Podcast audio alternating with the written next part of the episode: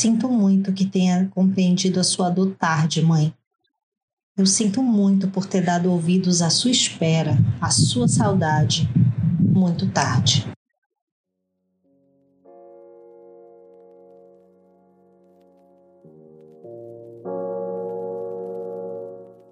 Olá, esse é o Resenha Relâmpago.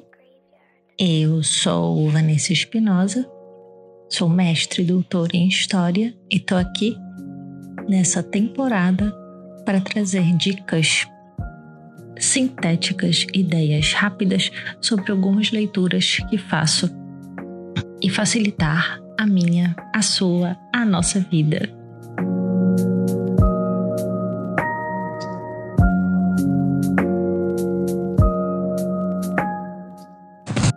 E lá vamos nós para mais uma aula, pelo menos foi o que eu senti, sobre a história do sofrimento humano, do imperialismo, do colonialismo, século XX e as suas formas sinistras de dominação. Essa obra da coreana, da sul-coreana, inclusivemente, Kim Suk-jin Kim, que é a segunda obra, inclusive, que eu faço resenha dela, chama-se A Espera, super recente. Ela é uma obra publicada pela Pipoque Nankin, sendo a sua publicação original em 2020 e com a tradução eu tenho aqui também do Yoon Jung-in, a gente tem a obra em 2021 aqui no Brasil. Ela está dividida de uma forma capitular que é bem interessante, né? Porque dá um, um contexto temático e também você vai organizando ali um roteiro que a autora escolheu, sendo que a espera é também um HQ, é um HQ coreano que seria um manhua.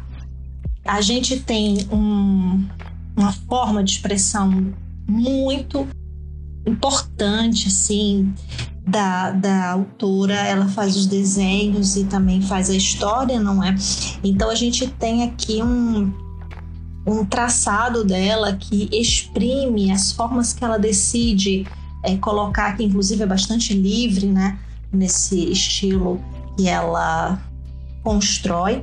É, tanto você tem páginas só com desenho, só com a, a, construção imagética e algumas palavras, como você tem também um quadrinho, umas páginas com quadrinho que a gente conhece mais tradicionais, com três quadros, é, dois quadros, é, vamos dizer assim, por blocos. E essa sensibilidade e, e amarração que ela faz, tanto textual como imagética, é fantástica. Você não consegue não se impactar com as duas linguagens que ela usa é, no HQ à espera. E afinal, qual que é o tema desse trabalho, né? A gente está fazendo aqui um, uma resenha tentando, obviamente, não dar spoiler, né? Como sempre. Então, se eu tivesse que resumir aqui, eu diria que a, a Kim Suk trouxe uma grande expiação pessoal que se retrata ali no trecho que eu comecei o podcast, é, que é um grande pedido de perdão ali para sua mãe por uma ausência, por elevar uma espera enorme que a partir dessa personagem central que ela cria, a gente percebe que é um coletivo de mulheres e homens fizeram uma grande marcha no período da Guerra da Coreia e aí estão é, sofrendo até hoje pela separação nessa, nessa migração ali por conta da guerra, enquanto civis sofrendo é, a separação de entes queridos. Essa é a trama central e o contexto histórico é, que ela começa, inclusive, se detém é, um pouco mais é a partir desse, desse contexto, ou seja, o final do que seria a Segunda Guerra Mundial, já com a saída dos japoneses ali da, da ocupação, da invasão, da colonização, né? Vamos dar nomes aí aos bois, é, japonesa na Coreia. É interessante porque você tanto tem que entender sobre é, o, o que aconteceu antes, porque ela está ali trabalhando a partir da memória dessa mulher, é, que ela se centra, né? E quem está narrando é justamente uma escritora como ela. Então ela não retrata especificamente pessoas reais, vamos dizer assim, mas ela está é, suavizando, não dar tantos nomes, apesar de uma pesquisa, né, que ela tem essa prática. Quem já, já leu Grama, por exemplo, ou já ouviu falar dos trabalhos de, de Suk, sabe que ela tem um, traba uma, um trabalho muito ah, importante de chamaria de história oral, de memorialista, de conversar, de ter essas âncoras de memória para ela poder construir suas narrativas de ficção. Então, por isso que essa obra está ancorada na personagem é, que, se fosse falar em português, é, seria Guija, né? Mas estaria ali talvez assassinando o coreano, chamando ela dessa forma.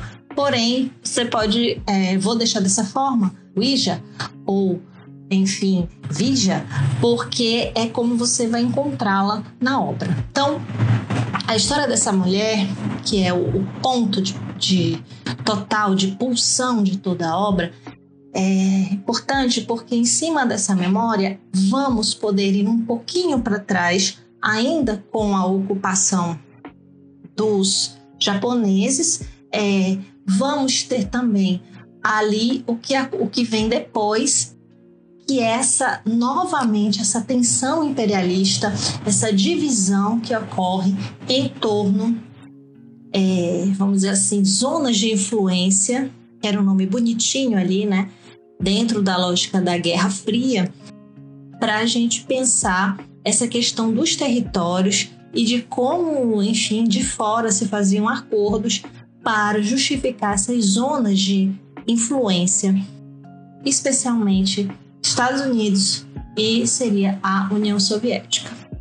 Dentro dessa, dessa, grande bipolaridade, a gente tem ali a Coreia do Norte com essa influência seria da União Soviética e a Coreia do Sul com essa influência é, norte-americana.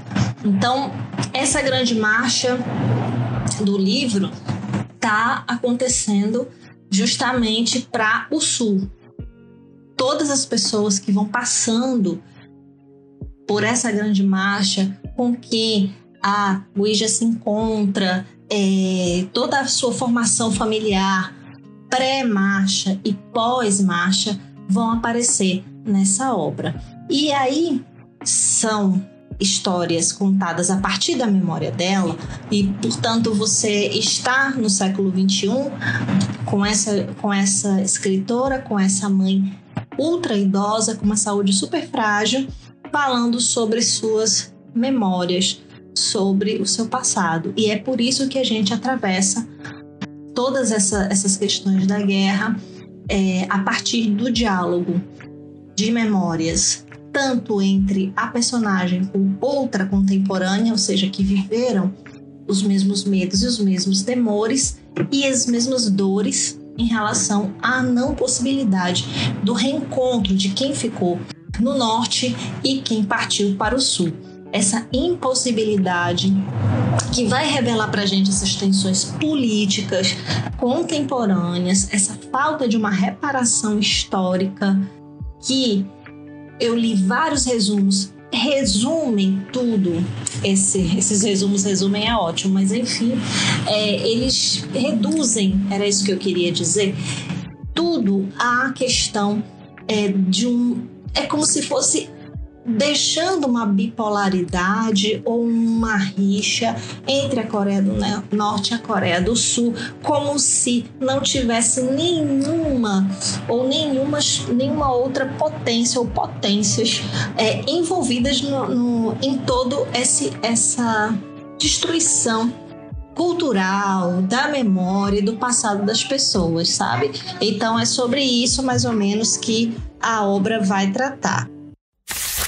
Então, se você quiser conhecer sobre a história da guerra das Coreias, que em realidade é muito mais do que isso, tem a ver com imperialismo, com toda uma discussão, enfim, em relação às zonas de influência, à guerra mundial, a partir de uma ficção baseada em memórias, em uma história da oralidade, em, em questões, inclusive, mostrando como no presente essas pessoas sofrem e revivem as suas memórias e suas faltas no presente, a espera vai ser uma excelente viagem com bom roteiro, consistência e sensibilidade que a Gendrikin traz sempre para nós.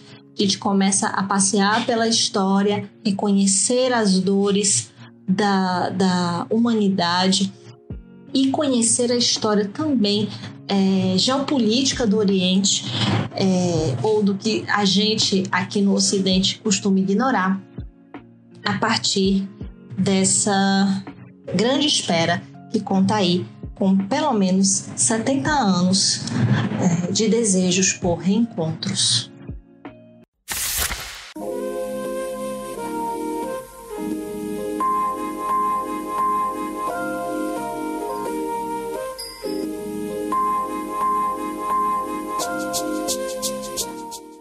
Temos aqui, então, um resenha relâmpago para vocês, queridos ouvintes.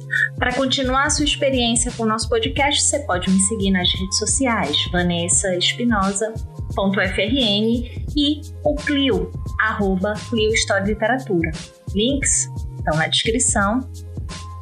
E se você gosta do conteúdo que a gente produz aqui, pense financiar o Clio, Estamos com Catarse, Pix e PicPay. Além disso, tem as lojinhas de livros e camisetas. Como sempre, os links estão aqui na descrição desse episódio. Sou Vanessa Espinosa e fico com vocês até a próxima. Tchau!